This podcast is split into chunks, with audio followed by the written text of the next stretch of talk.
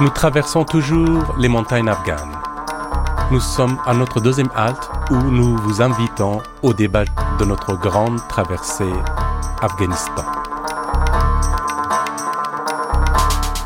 Majrou. Encore et toujours lui. Ce grand poète et penseur afghan, assassiné en 1989, dans un recueil des aphorismes et contes soufis intitulé Rire avec Dieu, cite cette phrase du grand sage Bayezid Bistami Parais ce que tu es ou sois ce que tu parais. C'est à partir de cette devise que j'aimerais bien que l'on médite sur l'identité culturelle afghane. Avant la guerre, les Afghans paraissaient ce qu'ils étaient, sages, hospitaliers, fiers, indépendants. Durant la guerre, le contexte géopolitique exigeait de présenter les Afghans comme un peuple guerrier farouche, oubliant leur sagesse, leur identité culturelle. Tout était en œuvre pour que les Afghans soient ce qu'ils paraissaient dans les médias, pour qu'ils ne perdent pas la guerre. Et les Afghans sont devenus ce qu'ils paraissaient. Retournons aux sources de leur identité. Comment cette identité paraît-elle non seulement sous le regard des anthropologues et des poètes étrangers, mais aussi dans l'esprit des hommes et des femmes de l'être afghan C'est autour de cette question que nous avons invité Espoj Maïzaria, André Voltaire, Akbar Vardak et Bernard Dupin. Ce débat a été enregistré le 8 mai 2011 au théâtre de la ville à Paris à l'occasion de la journée afghane. Espojmay Zariab, vous êtes la voix de la littérature moderne afghane, exilé en France depuis 1990 avec euh, vos trois enfants et votre époux, M. Rahnawar Zariab, l'une des grandes figures euh, intellectuelles et littéraires du pays. Vous avez publié la plaine de Cain, les demeures sans nom, dessine-moi un coq, ces murs qui nous écoutent. André Velter, vous êtes écrivain et poète des terres. Vous partagez votre activité entre les voyages aux langues cours, Afghanistan, Inde, Népal, le Tibet et je ne sais pas où encore et encore. Et la mise en résonance des poésies du monde entier. Monsieur Akbar Wardak, vous êtes euh, chirurgien de formation et de profession, mais comme la plupart des intellectuels afghans, un homme de lettres et de poésie. Ce qui vous a conduit à devenir spécialiste de la langue et de la civilisation pashto. Euh, membre d'honneur de l'Académie de Pashto, vous êtes co-auteur avec Habib Kabir du dictionnaire français pashto publié chez Asiatech. Monsieur Bernard Dupain, euh, vous êtes ethnologue et spécialiste de l'Asie plus particulièrement la Mongolie, le Cambodge et l'Afghanistan. Vous êtes actuellement professeur au Musée national d'histoire naturelle. Euh, vous avez effectué depuis 1963 de nombreux voyages en Afghanistan, dont vous êtes un des meilleurs connaisseurs, d'abord pour le Musée de l'Homme et le CNRS, puis avec l'AFRAN, Amitié franco-afghane, pour des missions de développement agricole. On commence avec l'astre de l'écriture des désastres afghans. Espojma Zariab, vous écrivez toujours en persan et toutes vos œuvres sont ancrées dans la réalité afghane, mais aussi dans l'imaginaire, dans la mythologie afghane. Pourquoi toujours inspiré de ce pays, même si cela fait presque 20 ans que vous êtes ici en France? Je crois que chacun est ancré dans sa culture, chacun est ancré dans sa langue. La langue est très importante. Ma langue maternelle, c'est la langue euh, persan, la langue persane. Et cette langue qui m'a nourri, cette langue qui est ma culture. Et la langue est un premier élément culturel. C'est par la langue qu'on découvre l'autre culture. Je ne me sens pas assez apte euh, ou assez, assez forte pour écrire et pour créer en français. Comme vous, par exemple, vous avez passé ce, cette étape peut-être que vous n'étiez pas assez, assez ancré ou assez nourri dans, votre... Parce que l'âge est important aussi. À quel âge on quitte sa langue, à quel âge on quitte euh, son pays? Et euh, vous parlez de la mythologie. La mythologie, c'est... Qu'est-ce que vous voulez dire par mythologie? Parce que quand on lit euh, vos nouvelles, vos œuvres, on voit bien sûr la réalité afghane, mais on voit aussi toute la culture afghane. Tout le procès, par exemple, Rostam Hawi Sohraba. Vous ça, c'est de la langue persane. Oui, vous sortez justement, vous, vous, parlez de la réalité afghane, des conditions humaines sur cette terre, mais justement avec toutes les références magnifiques de, ce, euh, de cette culture. Hein? Mais qui est-ce qui m'a donné ces références? C'est d'autres cultures qui m'a donné cette référence. Cette ouverture que j'ai eue à connaître, à découvrir d'autres livres. Euh, vous, connaissez, vous savez qu'en Afghanistan, toutes les œuvres ont été traduites, euh, toutes les grandes œuvres. Et moi, j'avais, eu la chance d'avoir accès à tous ces, à tous ces grandes œuvres qui, après, la procédure de création est très complexe aussi. Quand vous voyez la réalité que vous mettez et qu'il y a un processus inexplicable qui se mélange et qui sort. Ça, c'est grâce à d'autres cultures, je crois. C'est pas seulement la, culture afghane et la, littérature afghane qui m'a donné ça. André Walter, comment était votre rencontre avec la culture afghane? C'était quand C'était en juillet 76. J'étais venu pour un mois rejoindre un ami qui était Jean-Christophe Victor, qui à l'époque était attaché culturel euh, à l'ambassade de France à, Kaboul, et je suis tombé amoureux du pays, je crois, en 200 mètres à peu près. Arrivé dans un pays où euh, l'aéroport ressemblait à une gare de triage, où on jetait les, bagages au milieu des, jambes, les, les troupeaux au milieu des rues, la poussière, la chaleur, c'était en juillet. Pour des raisons tout à fait bizarres et qui doivent tenir à mon labyrinthe personnel, et, à mon tréfonds, j'ai adoré cette ambiance qui était tellement différente dans les simples rapports euh, de non-technicité, de non-modernité imposée, etc. Et puis je venais de finir en France un, énorme livre sur les outils anciens, traditionnels, et une heure ou une heure et demie après, je me retrouvais en plein centre des bazars de Kaboul, en train de voir fonctionner ce que j'avais parfois décrit d'une manière totalement livresque. Par exemple, des, forges qui fonctionnaient exactement sur le modèle chaldéen, alors que moi je n'avais jamais vu de forges chaldéennes en fonction. Et là, elles étaient en plein centre de ce qu'on m'appelait, de ce que l'on appelait une capitale. Mais ce qui m'a le plus marqué tout de suite pour euh, répondre à la, question euh, initiale, euh, cette citation faite par Majrou, c'est que tous les soirs à la radio, radio Kaboul, il y avait une émission de 10 heures du soir jusqu'à minuit, deux heures donc de poésie et de musique. Et je voyais toutes les radios françaises qui avaient bien du mal à libérer 5 euh, ou 10 minutes par jour et encore quand le vent soufflait bien. Et je me suis dit, ce peuple qu'on m'avait décrit comme parfaitement analphabète, quand même une certaine appétence pour euh, des œuvres de, de, très haute tenue. Et alors, ça n'a fait que se confirmer quand je rencontrais des, dans les, dans les rues. Très souvent, ça s'est passé, euh, et très vite, ça s'est passé du côté de Tashkorgan ou de Mazar-e-Sharif, parce que c'est dans cette région-là que je suis allé d'abord. Et quand je voyais des gens le soir qui se récitaient tout Hafez, tout euh, Rumi euh, par cœur, je me disais que les critères internationaux de l'alphabétisation étaient quand même assez étranges parce que je ne voyais pas beaucoup de gens devant Notre-Dame être capables de réciter du Victor Hugo ou du Racine ou, du Musset ou, ou, du Villon ou de je ne sais quoi. C'est peut-être l'effet ou le résultat. Les gens sont analphabètes, donc ils se livrent à écouter à perpétuer les réunions de Shahnama Mahoni, par exemple, les réunions où les, gens lisaient que le Shahnama, parce que les autres, individuellement, n'avaient pas justement accès. Shahnama, le euh, livre des rois, écrit euh, voilà, par Frère Dossi. que, tandis que ce n'est pas le cas de l'Occident. Vous, si vous voulez, si vous avez envie, vous avez accès direct. Je ne sais pas si on peut faire un éloge de ça. Non, je ne faisais pas un éloge. Je voulais... Moi, de toute façon, je suis évidemment dans la situation un peu extérieure. J'ai quand même passé trois ans en Afghanistan, mais euh, je ne suis pas afghan, donc euh, mes sensations, elles sont forcément un petit peu distanciées. André Walter. Mais ce que je retrouvais de, qui me charmait beaucoup, je dois le dire, euh, c'était d'imaginer un rapport à la culture qui était radicalement différent de celui millimétré, euh, chronométré qu'on pouvait avoir ici. Et pour moi, le, dans ma propre formation, y compris poétique, y compris d'écriture, l'Afghanistan a joué un rôle fondamental parce que euh, c'est le pays où j'ai été mis au contact de ce que j'appellerais une oralité vivante. Alors évidemment que c'était mon intérêt personnel qui faisait que je valorisais, je peut-être survalorisais ça. Mais il y avait dans la phrase que, citait Attic tout à l'heure, euh, quelque chose d'intéressant parce que c'était un peu comme un oxymore, c'est-à-dire comme une chose contradictoire.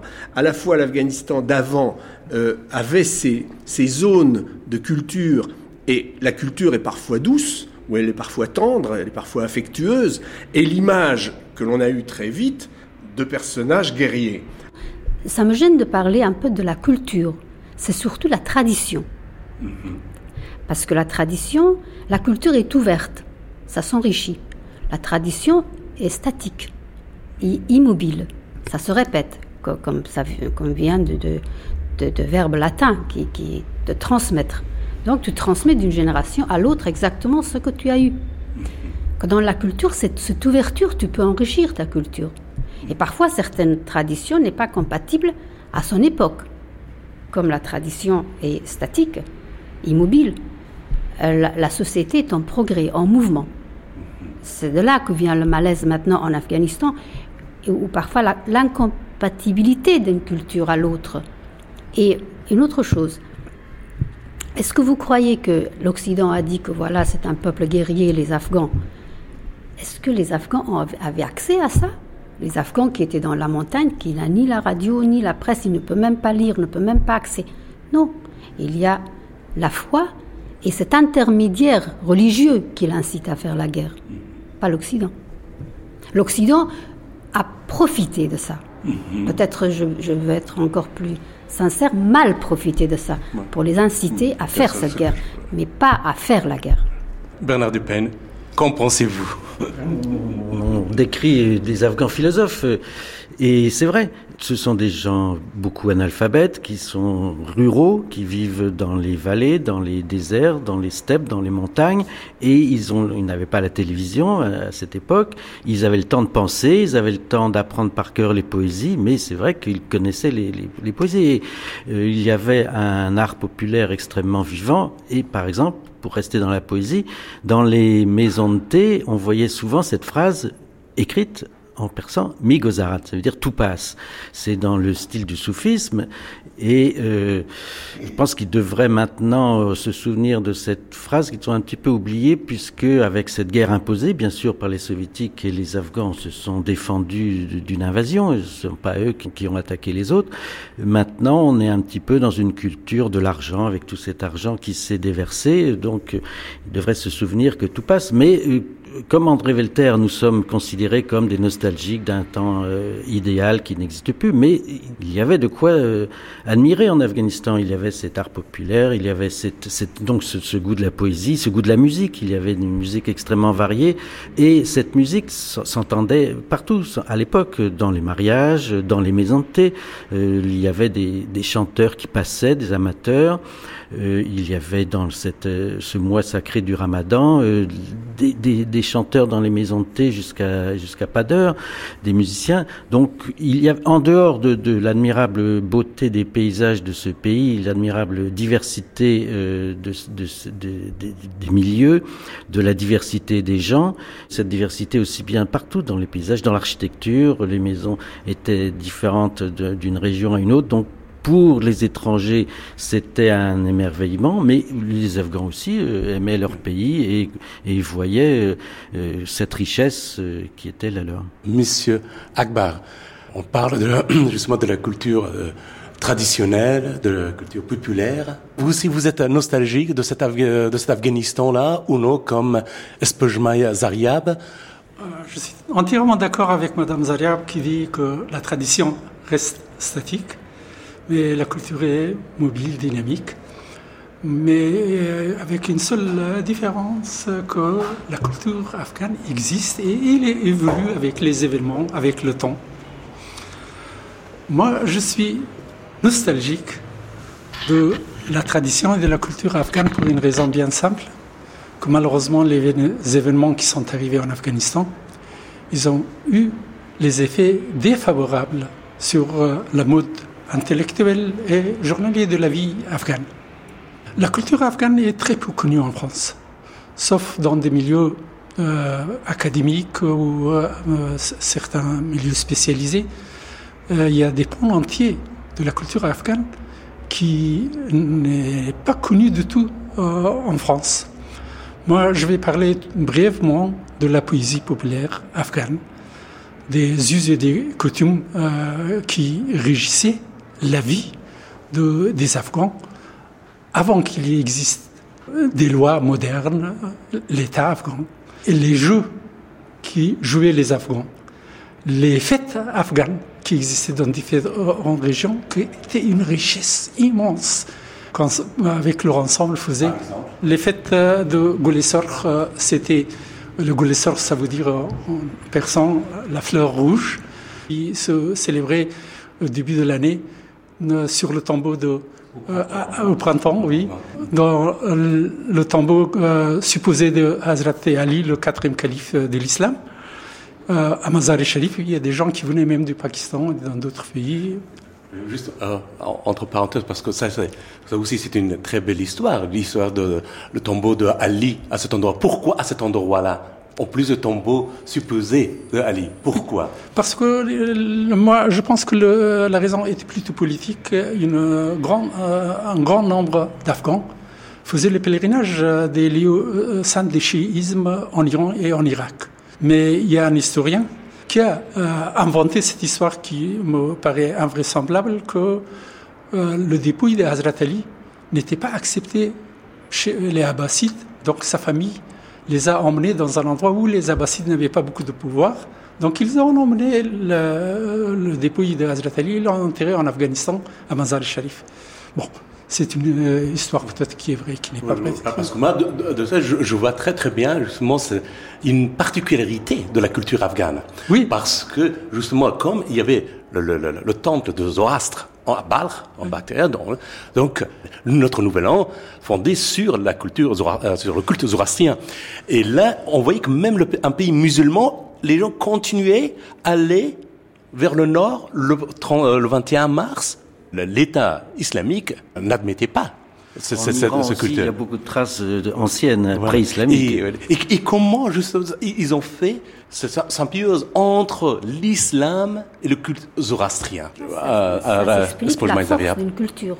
Euh, c'est la force d'une culture. Quand les Arabes euh, sont arrivés dans ces régions-là, il y avait la culture persane. Je me souviens d'une histoire, enfin, Hassan Haikal, le, le journaliste écrivain égyptien, on lui a posé une question très intéressante. Ils ont dit comment l'Égypte, avec cette grande civilisation dans le passé, euh, a cédé sa langue égyptienne à la langue arabe? Vous savez la réponse quelle était, qui m'a fait un grand plaisir? Il a dit l'Égypte n'avait pas un aussi. Tous ces pays qui, voilà, tous ces pays qui euh, avaient leur langue avant, avant, l'islam.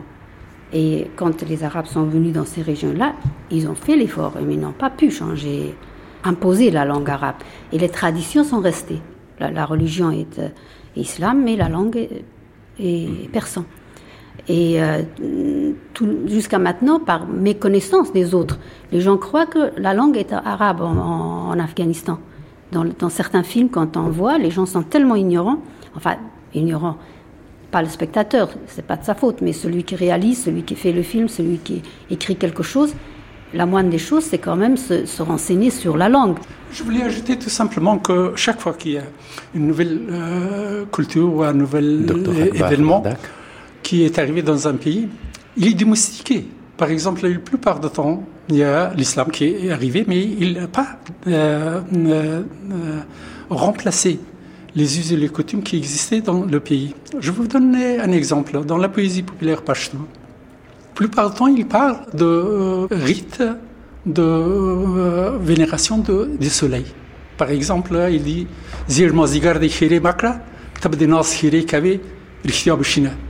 C'est le, le tombé du soleil. Pendant la tombée du soleil, tout est euh, accepté par Dieu. Donc vous voyez, vénération du soleil n'a pas disparu avec l'islam. Ou par exemple, à l'époque il n'y a pas très longtemps, où il n'y avait pas de téléphone portable ni la radio, les gens déclaraient les fêtes avec euh, faire un grand feu. Par exemple, on a vu la lune euh, de la fête du Ramadan. Alors on faisait un grand feu et tout le monde aux alentours savait que c'est la fête qui arrive. Donc euh, la culture qui arrive ne peut pas effacer le passé d'une culture, mais s'il y a des restrictions... C'est la force des traditions qui sont perpétuées comme ça. Si c'est euh, comme euh, c'est très fort, donc mais mais par contre, ce qui est très peu connu, comme, si vous me permettez quelques secondes, que les us et les coutumes afghanes, surtout dans la société pashtun, n'est pas du tout connu. Moi, je vais tout simplement citer le djerga, c'est quoi, Jirga? C'est Jirga, c'est euh, quand il y a un contentieux. Donc les gens euh, se réunissent aux différents niveaux. Il y a des Jirga locaux, des Jirga régionales et les Jirga nationales, comme existe le Jirga qui fait la constitution euh, actuellement. C'est une structure très politique. C'est très politique, mais, mais c'était le, comment dirais-je, la tradition pour régler les contentieux euh, euh, sociaux dans, la société afghane. Et puis, euh, il y a par exemple Jarga, Badal, si quelqu'un qui est offensé, il doit se venger. Alors là, justement, tout ce que vous dites, oui, la tradition, par exemple, Badal, Nanawat et tout ça, c'est bien, mais on sait très très bien que ça vient euh, de la loi de Talion. Mais justement, qu'est-ce qui est important aujourd'hui pour une société comme Afghanistan qui a vécu tant de guerres, là où il y a beaucoup de criminels de guerre, mais aussi euh, les criminels tout court est-ce qu'il faut toujours suivre justement cette tradition de Badal ou vraiment qu'il y ait une institution juridique pour euh, euh, faire le procès de tous ces criminels. Vous voyez, c'est ça. Donc, est-ce que est-ce qu'on garde cette tradition pour dire que voilà, on a une identité ou bien il faut s'adapter, il faut créer une société euh, civile? Badal, pardon, Badal euh, consiste à donner une fille à la famille qui... Il y a deux sortes de Badal. Il y a Badal, c'est le, euh, le vengeance et puis euh, donner une fille à une autre famille et prendre une fille vous vous rendez de l'autre famille. la dimension de cette, euh, Moi, de je cette suis tradition, je veux dire. Je suis entièrement Et- d'accord euh, avec euh, Madame Zariab que la tradition est statique. Mais pour évoluer une société, on ne peut pas prendre une mo- un modèle de l'extérieur et de l'implanter comme Ça, une plante. Donc, qu'est-ce qu'on fait? Oui. Qu'est-ce qu'on fait? On garde la tradition, mais on corrige les euh, secteurs euh, euh, qui n'est pas compatible avec l'époque, qui, qui est devenu nuisible avec euh, le temps. À mon avis, ces traditions-là doivent être corrigées, évoluées pour qu'ils soient adaptés à la vie du C'est XXIe siècle. très difficile. Euh, je viens à votre euh, mot qui est très joli, enfin, on fait beaucoup de Megozarad, ça passe. Ça passe, Tout Megozarad. finit par passer. Inis Megzarat. finit par Voilà. passer. Paraît-il que c'était une bague, un roi qui avait ça, enfin, l'histoire, je ne vais pas raconter. c'est l'histoire d'un Oui, roi qui demande à l'artiste de cour de lui fabriquer cours- une bague. Non, pas fabriquer Non, une bague. une de- œuvre. Et, euh, une œuvre et mettre quelque chose, un mot. On est Mais- capable de le rendre triste quand il est joyeux, Voilà. joyeux quand il est triste. Voilà. Donc, euh, on lui a offert ça et ça a été. euh, Qu'est-ce que c'est que dans ça aussi? Est-ce que vous avez réfléchi à derrière le mot Megazarat que vous regardez, bon Megazarat, c'est une soumission au fond. C'est une soumission à tout ce qui arrive. Je supporte parce que ça, ça passe. Je supporte parce On que peut ça le passe. prendre autrement. On peut le prendre comme quand même la quintessence d'une réflexion philosophique sur la destinée. La destinée individuelle, mais aussi la destinée collective. C'est André pas, Walter. c'est pas forcément quelque chose ni de triste, ni de désespéré. Ça peut être pris dans un, avec cette capacité de distanciation minimum que l'on a justement vis-à-vis des choses matérielles. Vis-à-vis... Mais Moi, je le, je le prendrais beaucoup plus dans le sens d'une sorte d'insouciance d'être et de joie d'être. Une façon, c'est ce que moi j'avais tellement aimé euh, dans ce Une, pays. une sorte de soumission au destin aussi. Mais- oui, c'est comme ça. Non, Euh, c'est pourquoi soumission euh, Vous savez, enfin, il me semble que Vous, notre destin de chacun d'entre nous, ça finira mal. hein. On Euh, le sait d'avance. Parce que euh, nous ça va. avons une tradition de soumission. L'enfant, dès qu'il naît, euh, chez nous, surtout quand ça touche la religion, on, on lui dit de Je ne, trouve de ne pas pas dire pourquoi. Les Afghans, quand je vivais euh, euh, à Kaboul, c'est le seul pays où j'ai pu me, me promener armé tout le temps. J'adorais ça, moi. Ça me changeait tellement de ces pays comme ici où on est pétri dans le principe de précaution. Les... cellule de soutien psychologique quand on a un panari, euh, euh, cette espèce de, de, cocon dans lequel on nous enferme en permanence. Ça, ça va vous surprendre, mais moi, l'Afghanistan, c'est le pays où j'ai pu respirer le plus large, où j'ai pu faire tout ce qu'on n'avait pas le droit de faire. Peut-être seulement le côté exotique des mais choses. Non, pas exotique. Dépaysement. Pas dépaysement, je veux bien, c'est-à-dire le dépaysement dans le sens où, changeant de pays, on change d'espace et on change de manière d'être. Mais ça va très profond dans l'être. Je vous assure que pour moi, l'Afghanistan, ça a été une façon de, sortir de la tête givaro de l'Occident, avec cette espèce, ces sortes de bandelettes permanentes que l'on nous. Alors, je, ne, je n'ai pas non plus un discours entièrement négatif sur tout ce qui a pu se passer je ici. Ne sais pas, en 5e siècle, la France était comme ça aussi. Alors, l'Afghanistan reste où, justement, il faut qu'il se rattrape par rapport à l'histoire. Oui, l'Afghanistan, c'est un choc. Il y avait une société très traditionnelle. Tout d'un coup, il y a les communistes en 1978 soutenus par l'URSS qui ont voulu transformer cette société euh, et la, bouleverser. Et donc, il, y a une, réaction euh, nationaliste et euh, forcément religieuse. Et maintenant, l'Afghanistan est dans le monde moderne et c'est assez difficile pour cette culture, ces populations, de passer d'un monde à l'autre aussi rapidement en 30 ans. Donc il, il, faut que la tradition reste, il faut que la culture reste, mais euh, inéluctablement la société a changé et cette adaptation est très difficile en ce moment. C'est qu'on impose aussi à l'Afghanistan. Par exemple, on impose une démocratie à l'américaine, à l'Afghanistan traditionnel, comme, ah ben on reste à la comme, tradition. comme on le sait. On voit l'avantage de la tradition, la société Qu'est-ce que ça veut dire Comment ça signifie, par exemple, à Nurne, euh, dans un pays où il y a 95%, encore je suis très optimiste, 95% des lettrés que vous donnez, je vous dis, écrivez-moi, je ne sais pas, Karzai ou un tel ou un tel, mais vous êtes capable d'écrire quelqu'un d'autre et mettre dans la caisse. Donc faut quand même retrouver les structures anciennes. André Voltaire. Non, non, non, je vais laisser un, non, bah, moi, si vous me permettez, je vais changer un petit peu de sujet parce qu'il y a un sujet qui m'est cher, c'est la, la, poésie populaire afghane. Cette poésie est peu connu.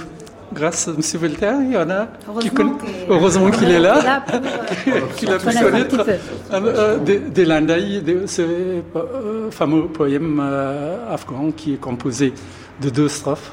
La première est de neuf euh, syllabes et la deuxième de treize ou de douze. Dans la langue persane, il existe également la poésie populaire, mais très vite, la poésie persane a adopté le système intellectuel métrique, mais dans la poésie populaire, Pashto, ça a euh, perpétué, il existe euh, encore, à part les landai, il y a différents genres de la poésie, Bagatai, Dostan, Nimakai, de Kakar Nori, euh, Shinkhalai Noru, je ne sais pas, sont des Stoyane, Perurna. C'est tous des genres de poésie populaire qui existent encore et qui évoluent. Moi, si vous me permettez, je vais citer tout simplement deux exemples de la poésie.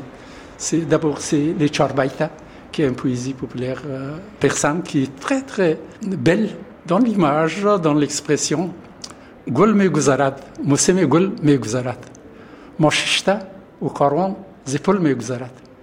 امسال گذرد سال دیگر باز آید تا سال دیگر عمر جوان میگذرد La fleur passe, la saison de fleurs passe.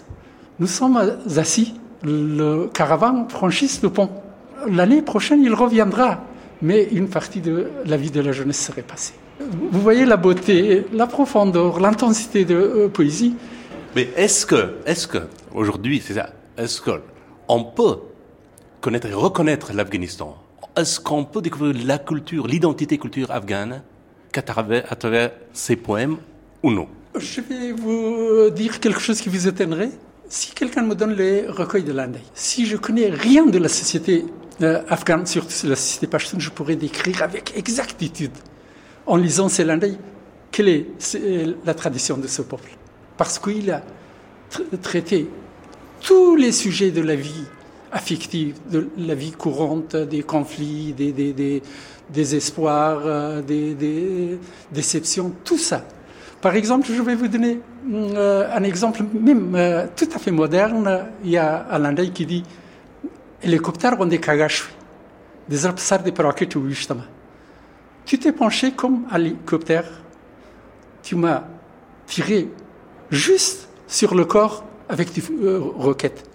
C'est un lundi qui est créé depuis au moins 30 ans. C'est-à-dire que ça perpétue et ça explique un petit peu la, vie courante, la vie journalière d'un Afghan.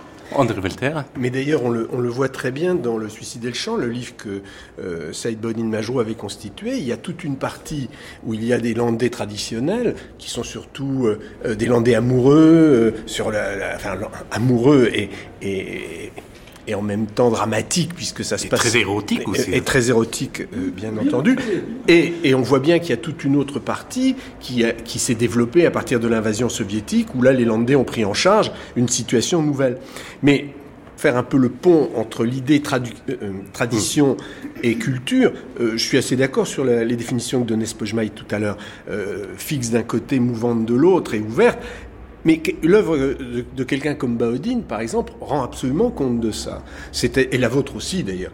Euh, c'est-à-dire que euh, ayant euh, été quand même très innervé dans les cultures pashtunes populaires, il en a fait quelque chose qu'il a transmué dans, dans, son, dans son égo monstre. Mais c'est exactement ça. C'est-à-dire qu'il il ne renie rien de l'apport, non seulement de la poésie populaire, mais y compris de la poésie assez sophistiquée en persan qu'il traduit parce qu'il utilise les deux, il utilise la, tradition persane et la tradition pashtou, la, le côté plus âpre venant peut-être de la poésie populaire pashtou et le, le côté euh, plus euh, intellectualisé et peut-être plus formalisé venant peut-être de, la, de, la, la, tradition persane. Mais l'œuvre de, de, de Majrou me semble justement avoir ces deux pôles, c'est-à-dire un pôle de tradition où il reste dans une sonorité, dans une musique, dans, dans, dans un espace qui est celui peut-être de la, des, poésies traditionnelles, parce qu'il n'y en a pas qu'un, et en même temps, il, il, il accède à une actualité, j'aime pas le mot modernité, parce qu'en Afghanistan, j'arrive pas trop à savoir ce que ça peut bien vouloir dire, mais disons, euh, euh, à une culture qui est comme, comme une sorte de quintessence, comme une sorte de d'extension et chez, chez Majrou, ça allait très loin, puisqu'il y, a des, il y a des pages de rupture avec la tradition dans Ego Monstre. Euh, Bernard Depay À propos de, ces landailles, ces poésies populaires pashtunes, euh, Saïd Baudin Majrou en a recueilli beaucoup. en particulier, ce qui m'a frappé, c'est ceux attribués aux femmes. Les femmes, euh, dans ces landailles, euh, sont d'une audace et d'une liberté assez incroyable, ce qui est quand même étonnant quand, quand on voit, euh, quand on a parcouru ce pays Pashtun où on ne voit pas de femmes, où les femmes restent à la maison. Donc dans ces landailles, euh, ces femmes attaquent avec une violence sans pareil leur vieux mari qui leur a été imposé. Elles parlent de leur amant, ce qui est assez curieux assez étonnant. Et ma question, c'est ces landailles recueillies par Saïd Baoudin Majou. On, ne dit pas où il les a recueillis. Il les a recueillis dans les Est-ce qu'il les a recueillis du dans la dans la campagne? Est-ce que c'est vraiment Est-ce que c'est vraiment donc euh, oui donc il est allé avec pris sa sur le terrain. Ah oui mais il, il, y avait des cassettes. Il est allé pendant des, des mois avec sa sœur et dans, dans à peu près toutes les vallées euh, au-delà de Jalalabad, et, entre disons Jalalabad et le, et le Nouristan, beaucoup centré autour de, de Darinour, qui était la, la, vallée des, des Majrous. Et, et donc c'était un, je suis sûr même avant les enregistrements qu'il avait entendu ça euh, dans son enfance ou dans son adolescence. C'est encore plus fort si c'était vraiment l'expression de ces femmes. Voilà. Euh, Majrou a créé une œuvre pareille. Ah, parce, que non, ma réponse c'est que Majou a connu autre chose aussi. Bien a, a, connu toute la littérature française. Majou a connu toutes les écoles philosophiques euh, françaises ou autres. Fait sa thèse sur Jung. Euh, il a eu, il a appris l'esprit critique. À partir du moment qu'on apprend cet esprit critique, le regard change. On ne répète pas la même chose. Mais on est tout à fait d'accord là-dessus. C'est ce qu'il a. C'est évidemment. Majrou avait été un de ces hommes rares qui était un homme des deux rives. Euh, vous savez que euh, nous n'avons pas l'esprit critique. Par nos traditions, la, nos traditions, c'est la tradition de soumission. Ce n'est pas les traditions de réflexion. Répétition, c'est soumission. Répétition, c'est soumission. On n'a pas la tradition de réflexion. Déjà, notre religion, ce n'est pas la, la religion euh, de réflexion, c'est la religion de soumission. Et euh, euh, le mot tradition, chez nous, c'est presque religieux, c'est sonat dans le pluriel et sonan. Sonat, c'est tous les faits et les, les paroles de prophètes. Que vous, par la tradition, vous n'avez pas ce côté religieux de la chose, de deux mots. Trad, c'est un infinitif en latin de, transmettre, mais n'a pas une racine religieuse dedans. Que nous, on est accroché religieusement à ces traditions parce que ce nat. C'est inscrit dans la langue. Mhm, oui. C'est ce côté-là. Et puis, euh, cet esprit critique, pourquoi vous l'avez eu? Le christianisme vous a appris euh, cet esprit euh, critique au départ. Vous avez cette tradition de confession pour moi, enfin pour moi. Moi, j'ai, moi, j'ai, résulté comme ça. on est dans la situation, Bernard et moi, parler de, l'Afghanistan, et Spojmaï est, dans la position de parler de notre propre tradition. on a l'impression pour l'apprentissage. On n'a pas les mêmes œufs dans les mêmes paniers. Mais c'est le regard croisé, c'est formidable. mais c'est que moi, je pense que nous, nous avons Taouba, qui n'est pas, par contre, dans, la, hmm. dans le christianisme, mais nous n'avons pas l'esprit critique. On n'apprend pas, on ne nous apprend pas. Dès le départ, c'est comme ça et pas autrement. Euh, s'il y a un esprit critique, c'est interprété comme une offense. Je pense qu'une tradition, quand il est euh, accepté par une société, au départ, c'est quelque chose d'utile. Au départ, oui. Au départ, je mais 20 euh, siècles après. Comme vous avez fort bien expliqué que petit à petit, les conditions de la vie changent. Donc euh, cette tradition utile au départ devient nuisible. Je pense que les gens le euh, tolèrent, le supportent jusqu'au moment où ils pourraient le supporter. Mais à un moment arrivé, ils se révoltent. Je pense que c'est euh, dans certains domaines, ça s'est arrivé à la société afghane de ne plus respecter la tradition et de se révolter. et c'est une évolution tout à fait normale qui est passée dans d'autres sociétés aussi. Mais avec quelques centaines d'années, euh, auparavant par, apprendre le regard critique, par l'éducation. 90% euh, de la société afghane est privée de l'éducation. Gilles Kepel a très bien euh, analysé ce problème, ce malaise dans les pays islamiques. Il dit que la, racine de tous ces, malaises, c'est l'illettrisme, c'est la misère. Donc, tant que dans une société, une société victime de cet illettrisme, de, cette ignorance, comment il répète il répète parce qu'il n'a pas une réflexion individuelle sur la chose ou sur le sujet. Donc c'est une répétition des traditions qui sont n'écrites nulle part, mais qui sont plus fortes que toutes les lois écrites. Bon, pour ne pas rester justement dans la répétition, alors je voudrais bien que euh, vous entrez dans un jeu. Hein. En un mot, chacun comment peut définir la culture afghane, aussi de l'extérieur comme Bernard Dupen et André Belter, de l'intérieur, comme Espojma Zariab et Dr Akbar Wardak. Et définir quand Aujourd'hui Telle que cette culture est présente en vous. Mais moi, ça ne peut pas se définir en un mot, parce que si je la définis aujourd'hui, ça irait vers un, un, terme très chaotique. Je sens beaucoup de confusion aujourd'hui, parce qu'on est, on est dans une sorte d'impossibilité à, à revenir à un état d'harmonie ancien qui serait celui de la tradition parfaite, cette sorte d'âge d'or qui n'a jamais existé, que tout le monde euh, célèbre, idéalise, et en même temps euh, l'émergence d'une culture telle que Spojma il la définissait tout à l'heure, n'est pas encore là. Il est, évident qu'on est dans un moment où euh, la, simple idée de nommer la culture est en soi un défi. C'est-à-dire qu'elle n'est pas réalisée. Quand je suis allé à Kaboul juste après la chute des talibans pour faire un, spectacle au lycée Istiklal avec des poètes ou des, de toutes les langues euh, afghanes, enfin de quelques-unes en tout cas, ouzbek, euh, tadjik, euh, pashtou, etc., il y avait des irruptions comme ça, il y avait des, il y avait des désirs qui s'exprimaient, il y, avait, il y avait des choses qui n'étaient plus de la tradition, mais qui ne savaient pas encore vers quoi aller. On sentait beaucoup de flottement.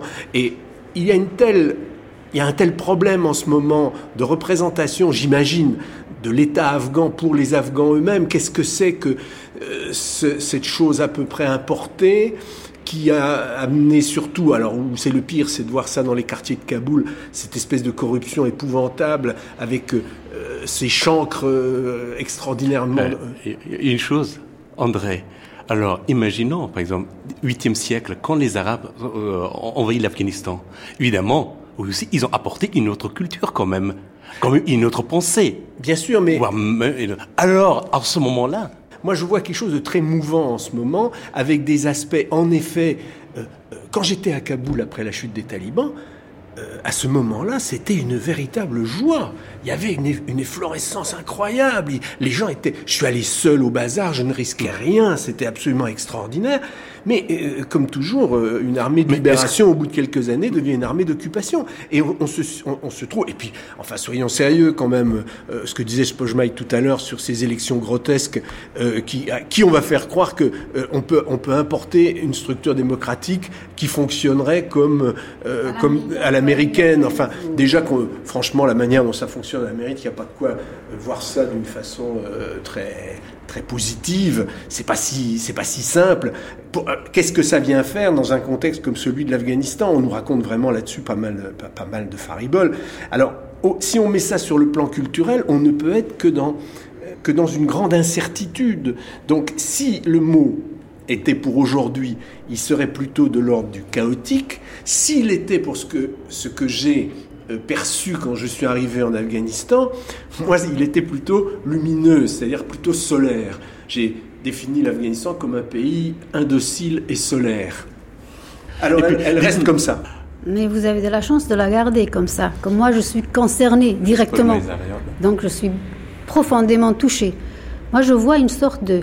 Depuis 30 ans, euh, l'Afghanistan, le peuple afghan a complètement perdu le repère à, une société, imposée à une société traditionnelle, le communisme pur et dur du jour au lendemain.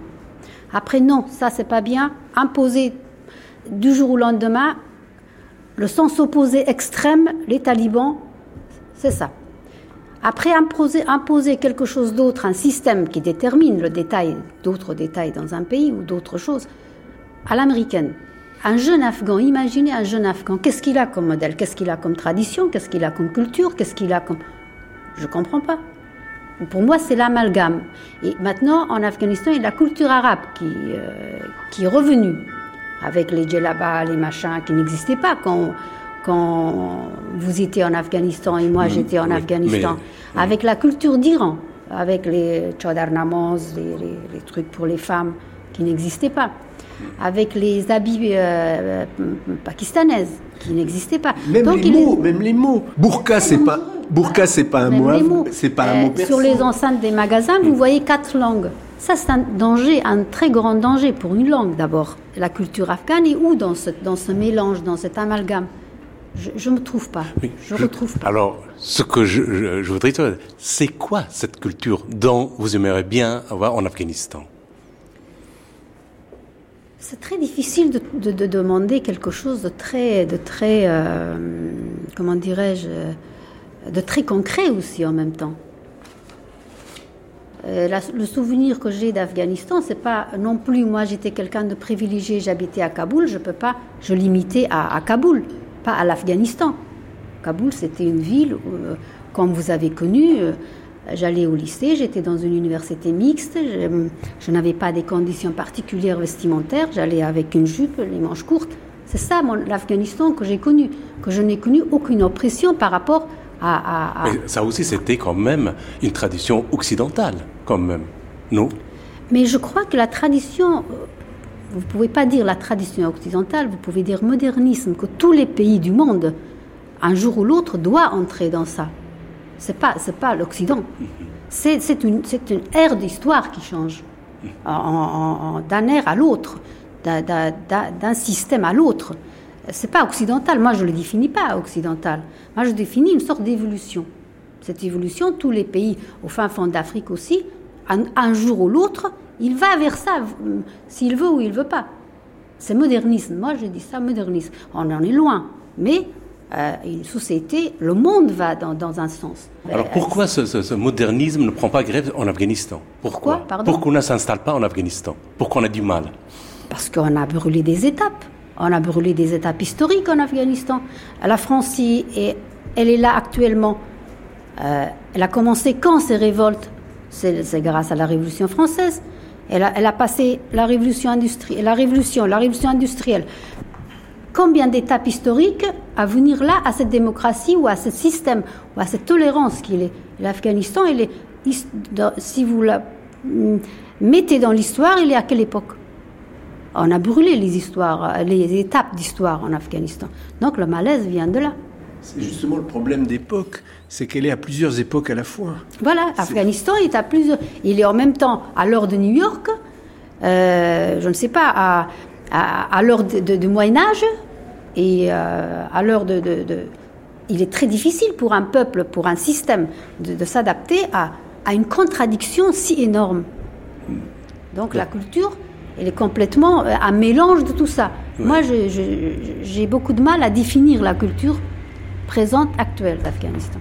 Bernard Dupen En quelques mots, euh, je pense qu'il faut retenir le mot fierté. Les Afghans sont fiers avec tout ce que ça implique aussi de, de réactionnaires. Ils sont quelquefois bloqués dans leur sens exacerbé de l'honneur, qui est un petit peu énervant, euh, mais euh, donc ils sont fiers d'être ce qu'ils sont, même s'ils sont pauvres, ils sont dans leur société, ils sont ils sont contents de vivre comme leurs parents, ils sont contents de s'adapter aussi, mais euh, pour l'étape actuelle, je pense que c'est le mot déboussolé qu'il faut retenir. Voilà, le tableau n'est pas réjouissant. mais je pense que hmm, si on définit la culture, oui, la frontière de la culture afghane par rapport à ce qui se passe entre Jalalabad et Peshawar. Oui, la euh, différence entre la différence de la culture en Europe et Kamachat. Et de la même façon, la Balkh et euh, Dushanbe. Mais il y a une chose que me frappe énormément, que la culture, c'est pas quelque chose de tout à fait concrète et immobile. C'est, il y a des différents euh, aspects de la même culture qui ne sont pas au même niveau d'évolution historique. Mais moi, j'ai fait mes études.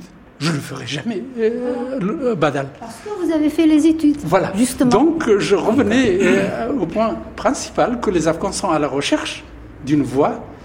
Et cette voie, c'est l'éducation. Tant qu'ils ne sont pas éduqués, ils resteront figés dans leur euh, statique de l'ancienne société traditionnelle, euh, mais je pense qu'ils ont, ils trouveront le chemin d'évolution favorable qui est nécessaire pour le XXIe siècle. André Belter. Moi, je pense même que c'est inéluctable qu'un euh, peuple comme le peuple afghan, dans toutes ses toutes ces diversités de, ethniques aussi, parce qu'il y a beaucoup de diversité. Spojmaï parlait tout à l'heure du fait qu'elle était à Kaboul et qu'évidemment à Kaboul les choses ne sont pas les mêmes qu'à Herat et qu'elles ne sont pas les mêmes qu'au au fin fond du Nouristan.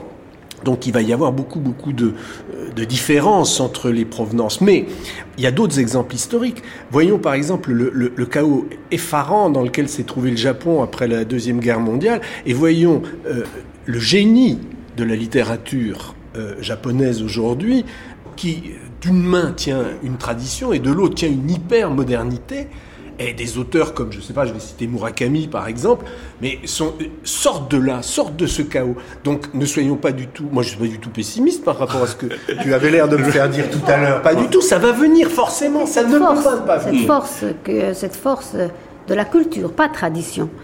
Et, et j'espère qu'on aura un jour la sagesse de faire un tri dans nos traditions il sera tout seul. Euh, je ne sais pas s'il sera tout seul.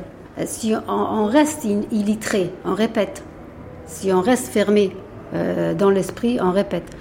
Comme euh, Fardausi qui dit بناهای آباد گردد خراب زباد و باران و تابش آفتاب پرافگندم ز نظم کاخ بلند که زباد و باران نیابد گزند Les traditions fortes restent positif reste.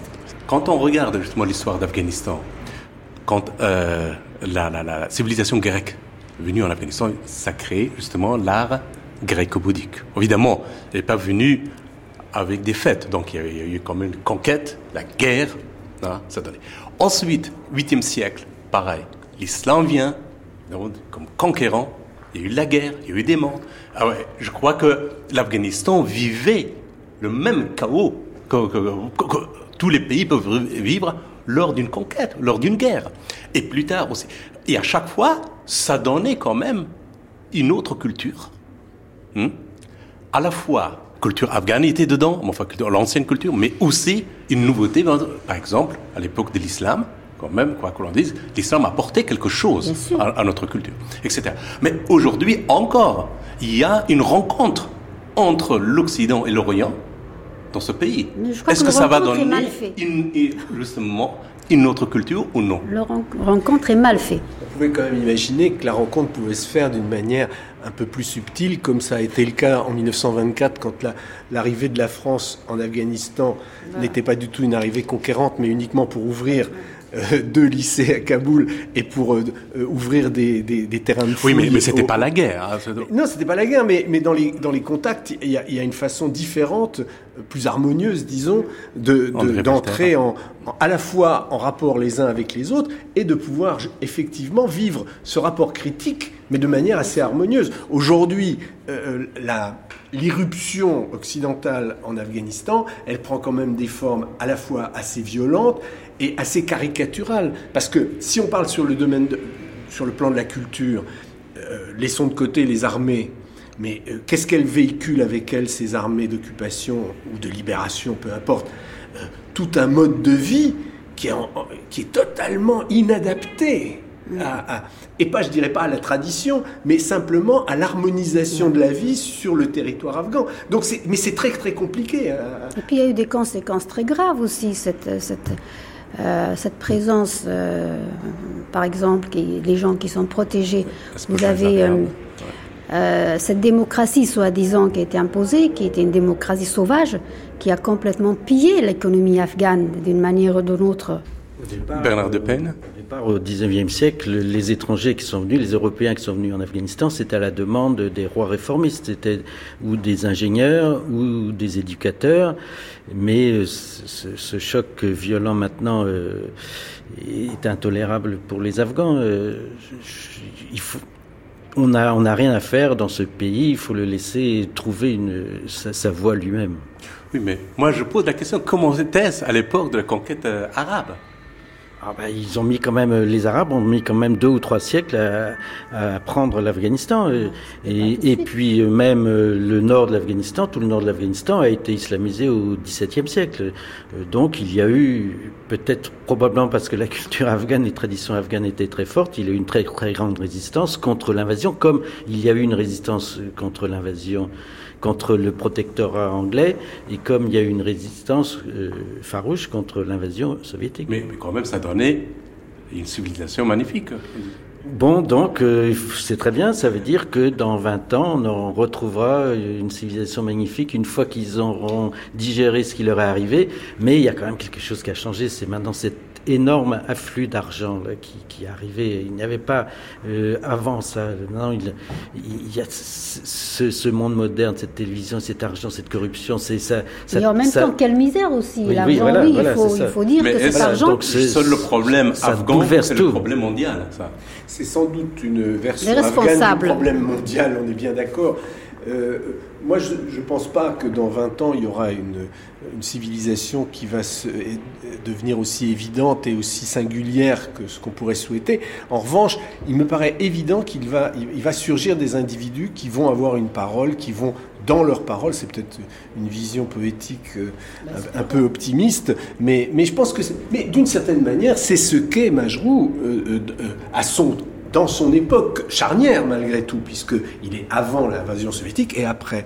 Et dans Ego Monstre, on a vraiment... Prévoyé, exactement, on a vraiment quelqu'un qui a été capable d'exprimer ça dans une œuvre très originale et en même temps qui tient, encore une fois, les, les, deux pôles de la tradition et, et de, et de l'esprit critique. Le philosophe, il sentait la malaise, les malaises avant qu'il arrive d'ailleurs. Il explique dans l'Ego Monstre mot à mot ce qui va arriver à l'Afghanistan. Mais à quel point a-t-il pu influencer les intellectuels afghans et le, justement euh, la culture afghane? Je pense que c'est à devenir, à part peut-être Spozmaï, je ne pense pas qu'il y ait beaucoup, beaucoup d'intellectuels afghans qui aient été euh, directement influencés par Majrou. Ils l'ont lu, mais, mais quand j'étais à Kaboul, c'était pas la grande référence. Hein. Non, exactement. Docteur Akbar Wardak. De toute façon, quand on étudie euh, l'histoire des différentes sociétés, ça se fait euh, en spirale, on, ressort. Il y a des périodes où il y a des pics, quelquefois, il y a des périodes où ça baisse aussi. Mais globalement, l'évolution est ascendante. La société afghane ne peut pas sortir de cette exception. Bon, il y a des périodes où la euh, culture afghane, où la société afghane a fait des progrès, même si ce n'était pas considérable, mais il y a des périodes où il, a reculé ah, d'une manière. 50 ans. Mais jamais il n'a pas euh, reculé au point euh, où il était parti. C'est-à-dire que le mouvement est toujours ascendant. Bon, je suis optimiste que les Afghans vont pouvoir euh, trouver leur voie, mais c'est une question de temps, une question qui se ferait, à mon avis, avec de sort. Alors, on laisse encore autant et donc finit par passer. Alors, il faut laisser le temps. Y compris l'ignorance. Ou non. Je crois que euh, dans la puissance, c'est très difficile de dire quelque chose aussi.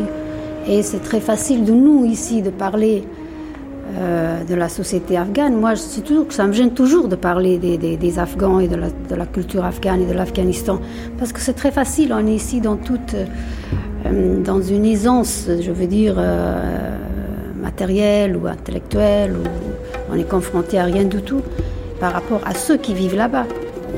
mais on a besoin de ce regard extérieur quand même. Comme vous avez dit tout à l'heure. C'est beaucoup plus facile. Ce, regard, ce regard d'extérieur est plus facile que de vivre. Mm. Nous sommes là pour expliquer aussi aux Français ce qui se passe. L'histoire nous dira tout. Espérons.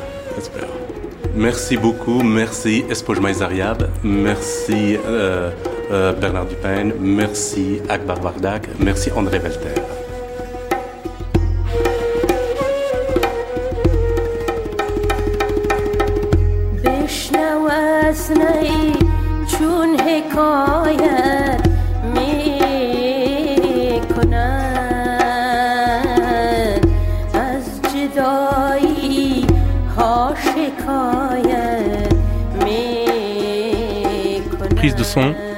François Rivalan.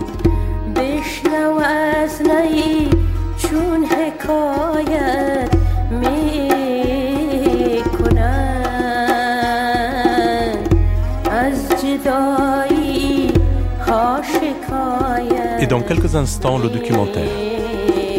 Comment peut-on être afghan?